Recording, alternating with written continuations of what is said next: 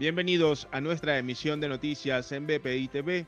A continuación, estas son las informaciones de Venezuela y el mundo que necesita saber antes de terminar su día este lunes 22 de marzo.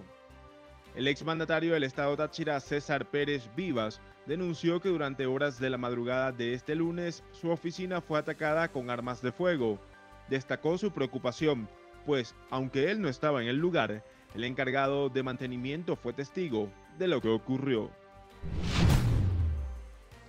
El director general de la Organización Mundial de la Salud, Tedros Adhanom, reprochó la desigualdad en el acceso a las vacunas contra la COVID-19 entre los países ricos y pobres. A su juicio, esta práctica se vuelve grotesca. Condenó que las naciones no hayan tomado medidas para disminuir la desigualdad en la entrega de los antídotos. A su vez, advirtió que la disparidad podría generar consecuencias en la economía y prolongar la pandemia. El alcalde del municipio Baruta del estado Miranda, Darwin González, precisó que durante las próximas dos semanas serán reforzados los puntos de acceso y salida a las comunidades de la localidad y solo se permitirá la operatividad de los locales que integran las áreas priorizadas. La Policía Municipal de Baruta efectuará recorridos por las zonas populares del municipio a fin de restringir reuniones de personas en espacios cerrados la permanencia en las calles de los vendedores ambulantes. Escuchemos a Darwin González, alcalde del municipio Baruta. Les recordamos que estamos siendo bien exigentes en el cumplimiento de la norma de todos los mecanismos de bioseguridad en lo que son los locales priorizados, alimentos, medicina, que se cumplan, porque es bien importante el uso del tapaboca, el distanciamiento social, utilizar el alcohol o las geles antibacteriales. En Brasil, el alcalde de Río de Janeiro, Eduardo Páez, anunció nuevas restricciones en la ciudad para detener los contagios por la COVID-19. Entre las medidas, se decidió cerrar las playas más icónicas de la región, mientras que los cuerpos de seguridad se han mantenido en las calles para hacer cumplir el confinamiento. El país se aproxima a las 300.000 muertes a causa del coronavirus.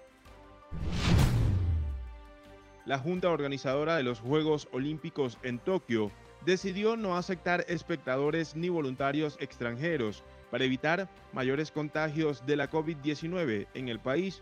Solo se permitirá el acceso de 500 voluntarios con habilidades especiales para formar parte de la puesta en escena de los Juegos. Finalmente, el encuentro olímpico contará con la participación de 11.000 atletas.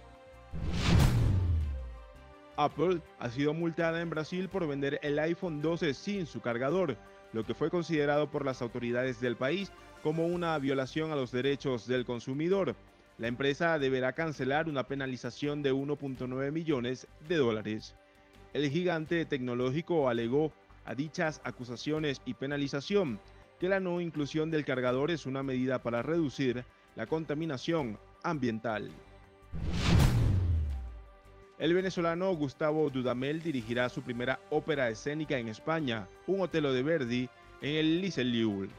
Estará acompañado por la directora de escena Amelie Niermeyer, el norteamericano Gregory Kunde y la soprano Krasimira Stoyanova.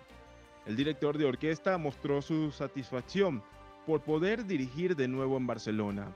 Se ofrecerán 11 funciones con 12 repartos diferentes y estará disponible entre el 27 y 31 de marzo y el 6 y 14 de abril. Estefanía Rodríguez, la Miss oriunda del estado Miranda, comenzó con buen pie en el Miss Eco International 2021 la modelo de 22 años ocupó el primer lugar en la competencia Resort Wear de traje de baño. La actividad se desarrolló en la ciudad de Shar el Sheikh, Egipto.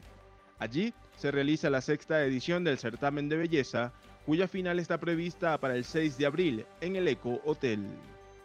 Para el desarrollo de estas y otras informaciones, los invitamos a sintonizar nuestra señal en vivo y contenido on demand en bpitv.com o a través de Roku, Apple TV, Amazon Fire y nuestro canal de YouTube. Síganos en las redes sociales como arroba bpitv.